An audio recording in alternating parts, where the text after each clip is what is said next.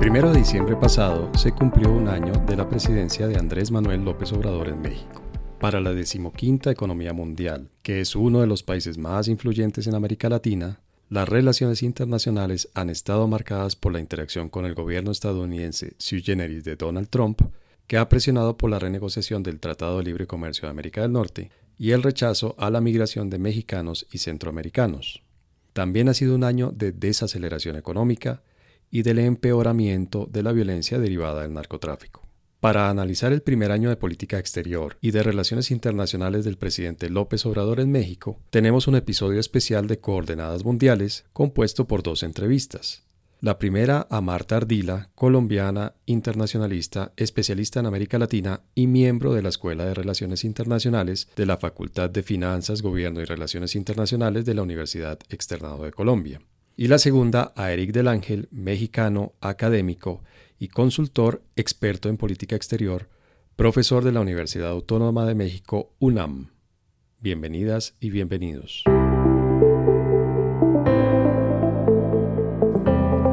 Hola, bienvenidos a este nuevo capítulo de nuestro podcast de Coordenadas Mundiales. Hoy se lo vamos a dedicar al primer aniversario de la presidencia del gobierno del eh, presidente Andrés Manuel López Obrador en México. Vamos a hacer un balance de lo que ha sido su política exterior y de la manera como ha venido manejando las relaciones internacionales de ese país. Para eso contamos con la presencia y con la inteligencia, por supuesto, de la doctora Marta Ardila, que es experta en América Latina, que además es experta en México. Eh, ya nos contará, usted estudió allá, ¿verdad, doctora Marta? Sí, yo estudié en la UNAM. Eh, es una persona que conoce bien el país, que es internacionalista y que por supuesto nos puede dar luces sobre cómo ha sido este primer año de gobierno de López Obrador. Entonces, sin mayor introducción, doctora Marta, vamos al grano. ¿Cómo le parece a usted que ha manejado las relaciones con Estados Unidos el presidente López Obrador? Pues mire, yo creo, César, que ha habido una continuidad para México y sobre todo para lo que son las élites económicas mexicanas, la relación con Estados Unidos, una relación cordial, es muy importante. Recordemos que cerca del 87% de las exportaciones mexicanas van hacia los Estados Unidos. Entonces es una relación que el tema comercial es muy importante, pero no solamente el tema comercial, sino también el tema migratorio. En México hay más de 11 millones de mexicanos, de los cuales alrededor un poco más de 5 millones están en una situación irregular. México se ha interesado mucho por sus migrantes en los Estados Unidos tiene 50 consulados, es el país que tiene más consulados en los Estados Unidos y tiene una frontera muy amplia, pues es una frontera de 3.000 kilómetros, es decir, 3.265 kilómetros. Y es una frontera viva, interdependiente, porosa, es decir, la comunicación es muy fácil entre ambas partes. Y no le ha tocado fácil, ¿verdad? Con el presidente Trump no ha sido fácil llevar esa relación. Para nada ha sido muy difícil, han habido muchos obstáculos que tienen que ver con que el hecho de que el presidente Trump vincula desde mi punto de vista el tema de seguridad con el tema migratorio, entonces ven los migrantes y ve los migrantes en particular mexicanos, pero no solamente mexicanos, sino latinoamericanos e incluso indios también, porque por México están ingresando indios eh, hacia los Estados Unidos, un porcentaje bastante alto que ha aumentado mucho durante los últimos años. Entonces vincula el presidente Trump y la actual administración norteamericana el tema de seguridad con el tema migratorio, viendo los migrantes como una amenaza para su propia seguridad nacional. Incluso en el discurso ante la Unión, el presidente Trump mencionó el muro, mencionó el tema migratorio y el tema comercial también acerca de la preocupación de las relaciones entre los Estados Unidos y México. ¿Y a usted le parece que esta tarea que es difícil, que es obviamente prioritaria e importante por todas las razones que nos ha dado, la ha hecho bien el presidente López Obrador? Pues mire, César, lo que pasa es que el peso de las élites económicas es muy fuerte en México. México durante muchísimos años tuvo una política basada en un nacionalismo defensivo, es decir, buscando una autonomía muy grande frente a los Estados Unidos. Fue como un primer modelo de política exterior que tuvo México. Luego vino toda una apertura que se inició incluso en México más temprano que en otros países latinoamericanos. Se inició en México en 1988 y es un modelo ya basado en la apertura, en el intercambio y ahí es cuando empieza a darse esa relación más estrecha con los Estados Unidos es cuando se firma el NAFTA. México se adhiere al NAFTA en 1994, de manera que Estados Unidos ha sido un actor muy importante para la política exterior mexicana. Es decir, eh, yo no sé si lo ha manejado bien o mal, es lo que le ha tocado hacer al presidente Manuel López Obrador. Él puede que haya algunos eh, analistas internacionales de que planteen de que él impulsó un tercer modelo de política exterior, pero de todas maneras es un modelo que lo que hace es de alguna manera ser sumiso frente a los Estados Unidos por las presiones internas, repito, de las élites económicas y por la gran cantidad de migrantes que llegan del Salvador, que llegan de Guatemala, que pasan por eh, México, es decir, todo lo que se llama el Triángulo Norte, también ahí está incluido Honduras, y el presidente Trump, el gobierno de los Estados Unidos ha presionado a México de que si México deja pasar esos migrantes, colocará mayores aranceles sobre los productos mexicanos. Entonces, para México es muy difícil. También lo presionó para renegociar a México y a Canadá, logró que renegociaran el Tratado de Libre Comercio. Claro, lo renegociaron el TEMAC, quedó el, tema de propiedad intelectual e incluso eh, vuelvo a retomar el discurso de la Unión de anoche, dijo el presidente Trump que este nuevo, esta renegociación, este nuevo tratado anterior NAFTA eh, va a beneficiar y va a dar 100 mil empleos a población norteamericana. Es curioso porque tanto el primer ministro canadiense como el presidente estadounidense y el presidente mexicano, cada uno cuando hablan dicen que de esta renegociación salieron ganadores, ¿no? Sí, eso dicen, pero de todas maneras eh, la negociación se inició entre México y los Estados Unidos y Canadá entró en la etapa final, que, eh, que eso molestó mucho a Canadá, pero finalmente se acogió. La invito a que volvamos a un tema que usted planteó y es el del manejo de la migración de centroamericanos que pasan por México para llegar a Estados Unidos. ¿Cómo le parece que ha manejado López Obrador ese fenómeno? Pues mire, yo lo miraría desde el siguiente punto de vista. Uno de los pilares, y yo creo que el principal pilar que ha impulsado la actual administración de Manuel López Obrador ha sido la de la cooperación hacia Centroamérica. También cooperación hacia América Latina, eh, pero especialmente hacia Centroamérica por el temor que siente el gobierno mexicano de la presencia de mayor número de migrantes en territorio nacional. Es decir, eh, él también eh, ha, sido, ha dado el beneplácito para que muchos de esos migrantes permanezcan en territorio azteca y eso pues ocasiona problemas con su propia población local y de alguna manera puede desvirtuar algunos logros durante su primer año de gobierno, logros que tienen que ver, por ejemplo, que el presidente Manuel López Obrador aumentó el salario en un 16%, es decir, y en las fronteras aumentó el salario, el porcentaje del incremento del salario mucho más. Entonces, digamos que con mayor población que se quede en México, pues eso va a preocupar y va a crear cierto tipo, entre comillas, de xenofobia ante los migrantes, principalmente centroamericanos. Pero es una presión que ha tenido Eh, de todas maneras, la migración centroamericana hacia México no es nueva, eso viene hace muchos años y no es solamente de población irregular, sino que, por ejemplo, los académicos también en la época de todo el conflicto centroamericano llegaron académicos bastante prestigiosos a territorio mexicano. Y México ha tenido una política de puertas abiertas tradicionalmente frente a la población migrante a recibir refugiados. Recuerden ustedes, querida audiencia, que México fue uno de los países que recibió refugiados españoles, creó el Colegio de México, creó el Fondo de Cultura económica. Entonces México ha tenido eso con suramericanos también. La UNAM durante muchísimos años se nutrió de académicos muy prestigiosos como Agustín Cueva, como Octavio Yanni, eh, etcétera, etcétera. Entonces digamos que ha sido un país de puertas abiertas. Colombianos también han llegado mucho a México. Entre otros García Márquez. Exacto, el mismo García Márquez vivió allá, eh, en, el, en las artes, en la academia, deportistas, artistas. Es decir, México ha sido, ha tenido una política muy abierta hacia los países latinoamericanos. Y como le decía, eso tiene que ver con un proyecto de fortalecer la cooperación. La cooperación de México hacia Centroamérica no es nueva.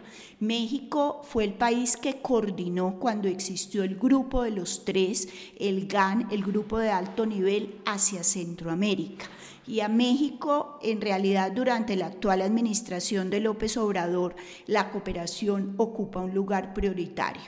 En primer lugar para Centroamérica y luego para toda América Latina. Recordemos que el principal, la principal área geográfica donde México hace inversiones es en América Latina. Doctora Marta, en estos dos primeros puntos, en la renegociación del Tratado de Libre Comercio y en general en las relaciones con Estados Unidos y en el manejo de la migración centroamericana, si estoy entendiendo bien, habría cierta subordinación de México hacia Estados Unidos. Pero en otros temas que nos interesan a los colombianos particularmente, por ejemplo, todo lo que ha habido con eh, Venezuela, con el régimen de Nicolás Maduro, y en el que México ha tenido un papel, digamos, un poco diferente al de la mayoría de los países de la región. ¿Usted cómo ve el manejo que le ha dado este, este gobierno de López Obrador al tema de Venezuela? Sí, a mí me parece que ha sido distinto al que tenía Peña Nieto. Peña Nieto se acogió al grupo de Lima, mientras que el presidente Manuel López Obrador mira a Venezuela de una manera diferente, es decir, hace valer sus principios de la Revolución Mexicana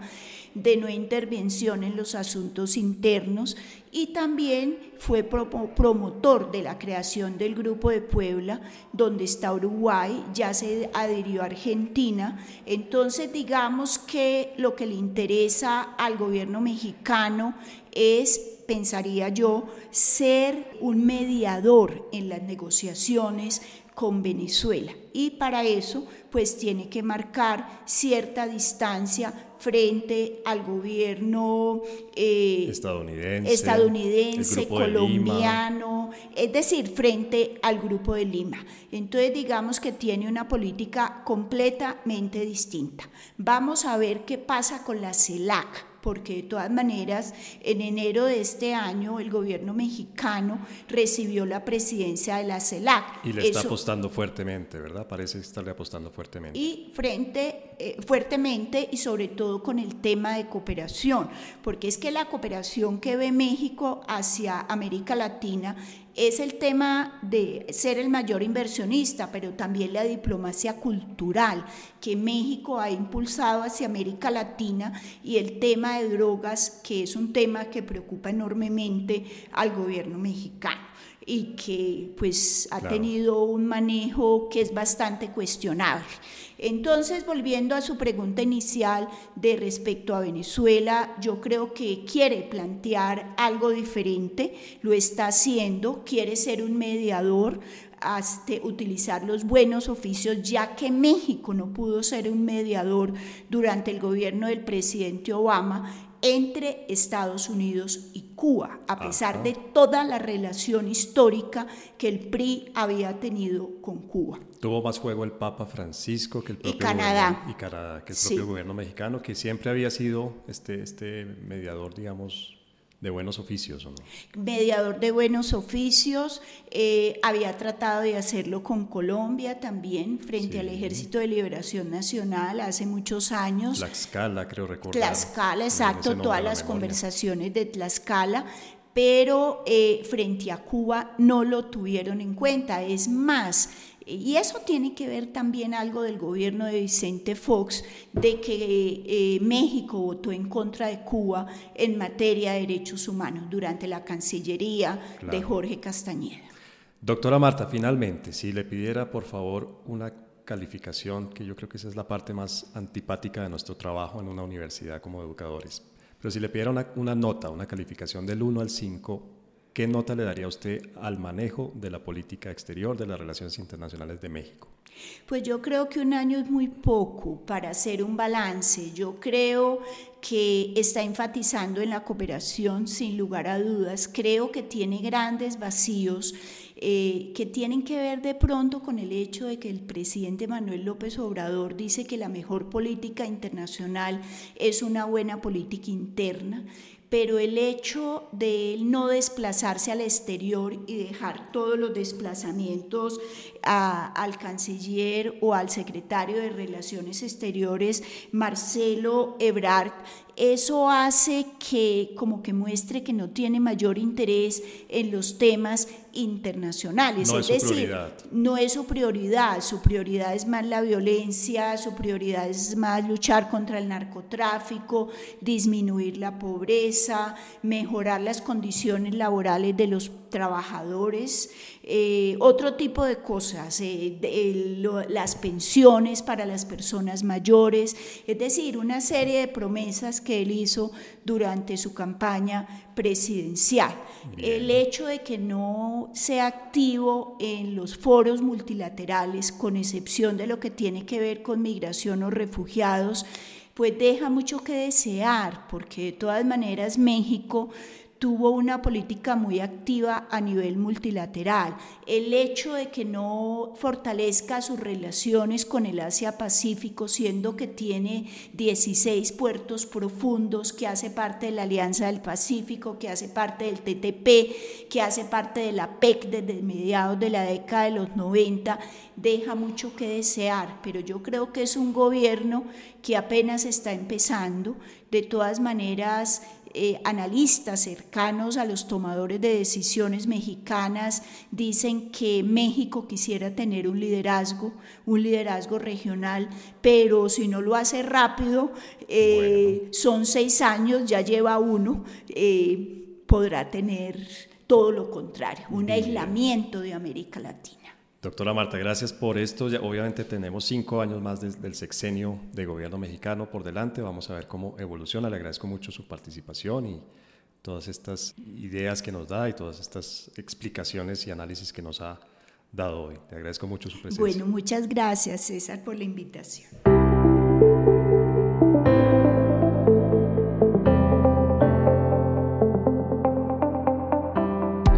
Hoy con Eric del Ángel desde México, desde Ciudad de México. Eric es académico y consultor de la UNAM, es experto en relaciones internacionales y en política exterior mexicana y pues vamos a hacer una pequeña charla con Eric hoy para hacer un balance de lo que ha sido la política exterior y las relaciones internacionales en el gobierno del presidente López Obrador. Buenas noches, Eric.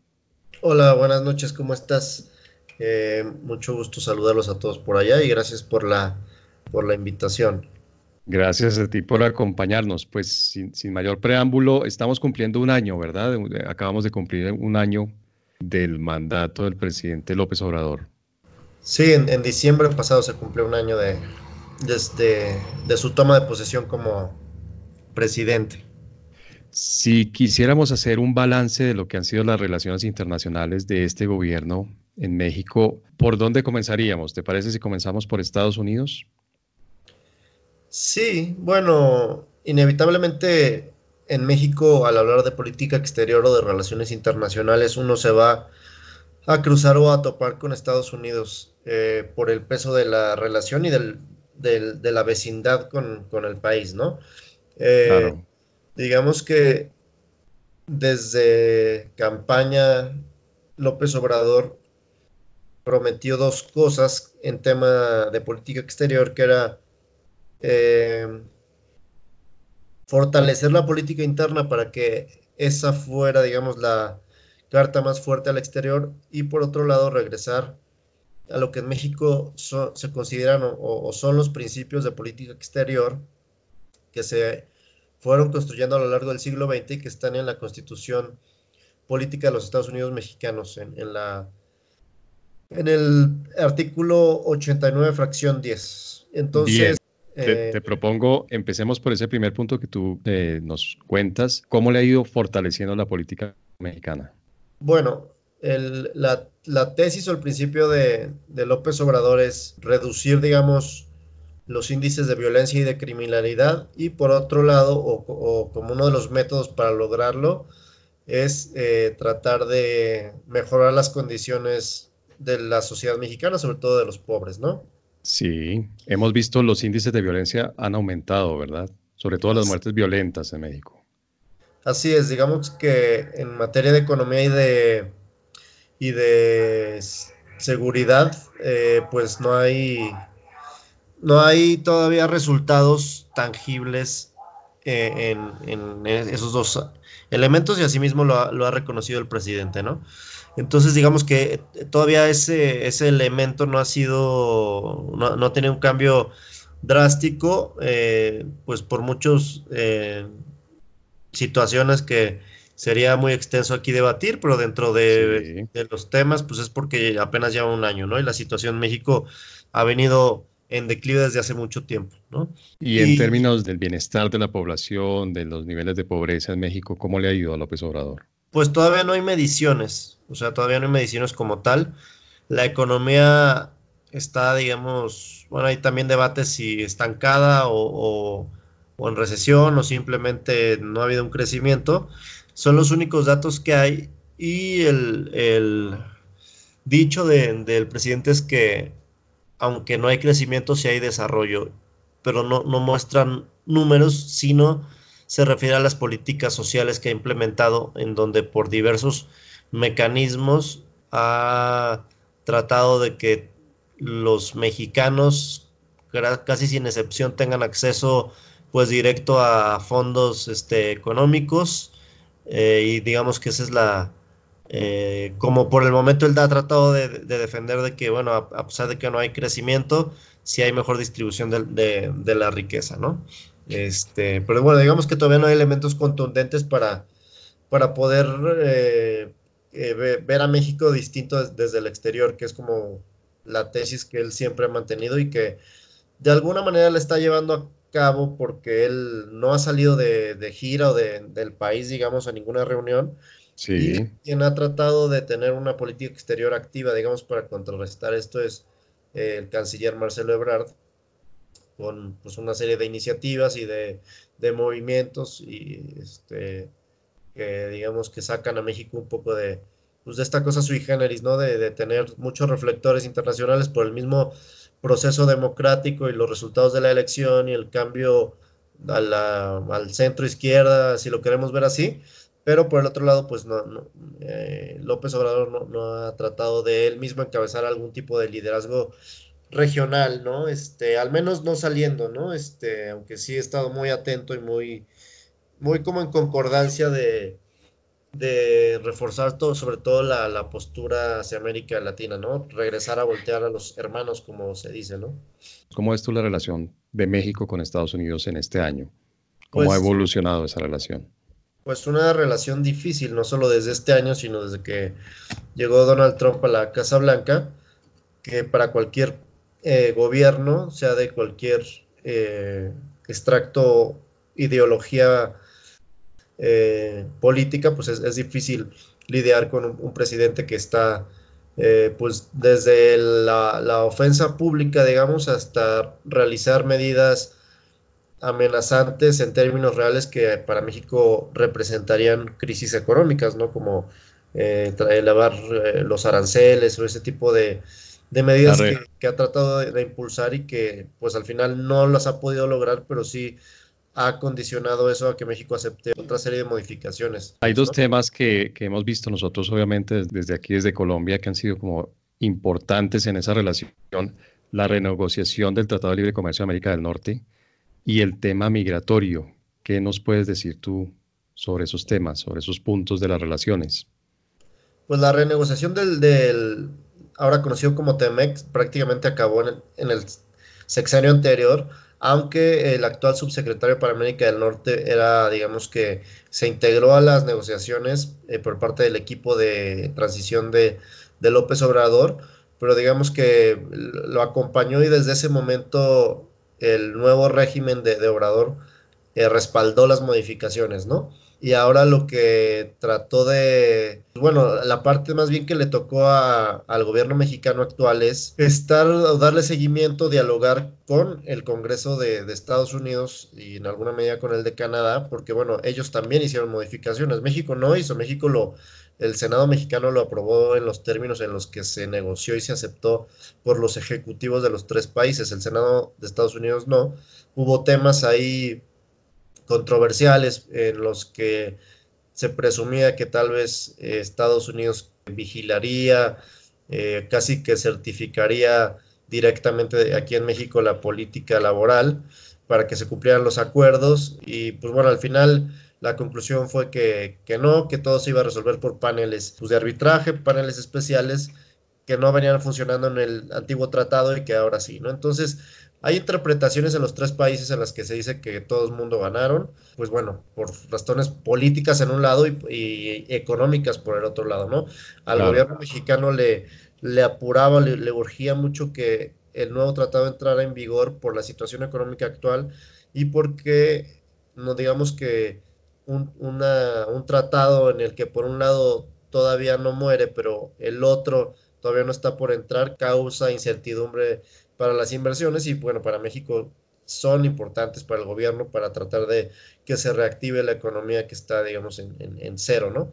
Entonces, pues, ese, ese, era el, fondo, ¿no? Eh, digamos que sin que se conozca a, gran detalle eh, las comas y los puntos del tratado, no porque no, no, estén en el acceso de la sociedad tal vez, sino porque pues es difícil para un ciudadano, incluso para quien no es especialista en el tema, pues hacer una comparación puntual entre el tratado anterior y el actual. Pero bueno, lo que dice el gobierno mexicano es que es ventajoso que, que México sale bien, bien librado, ¿no? Claro. Y Eric, ¿qué nos puedes decir del tema migratorio? ¿Cómo ha sido el manejo de ese tema cuando sabemos pues que el presidente Trump obviamente tiene una política muy fuerte, muy dura, muy antipática, yo creo que podríamos decir, frente al tema migratorio, cómo ha manejado México el tema migratorio de sus propios ciudadanos y de los ciudadanos centroamericanos que pasan por México para llegar a Estados Unidos. A ver, empiezo por el, por el tema de los centroamericanos que cruzan México, ¿no? Ahí el triángulo de la relación eh, Estados Unidos, México y Centroamérica, a México, digamos, le ha tocado sacrificar la política migratoria con la que inició el gobierno, que prácticamente era puertas abiertas, eh, incluso de recibir a los centroamericanos y compartirles o hacerlos partícipes de, del proyecto de bienestar social que, planteaba, ¿no? Y eso lo tuvo que cambiar cuando eh, Trump amenazó en iniciar con un arancel del 5% generalizado a los productos mexicanos, el cual se incrementaría gradualmente hasta llegar, me parece que al 25%, si México no eh, de alguna manera cerraba su frontera y detenía a las caravanas y a los flujos eh, migratorios. Entonces México tuvo que cambiar su política, volverla más restrictiva, más policial, y tratar de evitar que estos grupos pasaran pues, para que, eh, digamos, que Trump no llevara adelante esa, esa amenaza que en el balance pues era una crisis económica para México eh, eh, estructural, ¿no? Entonces, bueno. Y que pues, además llegaba, llegaba en un mal momento, ¿verdad? Es una economía, digamos, que ha estado ha estado expuesta a muchos, a muchos eh, vaivenes de la economía internacional, llegarían en un muy mal momento esas sanciones o esas, esos eh, aranceles, ¿verdad? Pues interna, internacional e interna también, o sea, el presidente ha tomado una serie de medidas de austeridad, de eliminación de grandes proyectos de, inversión porque los concebían muy caros y tal, que a la postre también han tenido repercusiones en la economía, ¿no?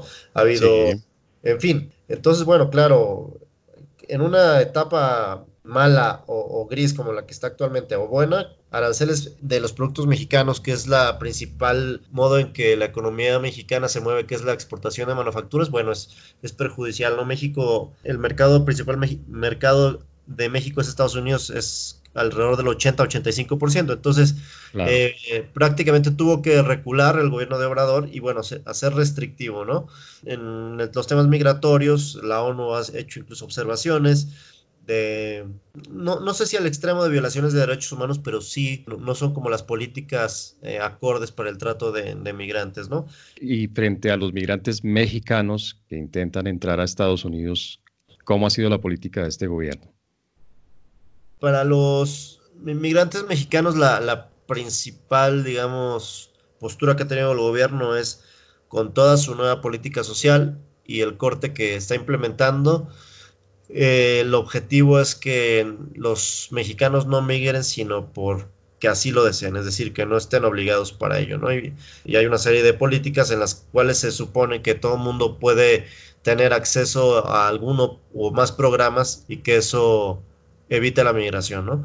Eso sigue estando en un plano mayormente discursivo porque en la realidad todavía no hay comprobaciones, ¿no? Y por el otro lado, el tema de las caravanas ha hecho que Trump, digamos, centre su, visión sobre los migrantes centroamericanos y, este tipo de, migraciones que, se trasladan en grupo, ¿no?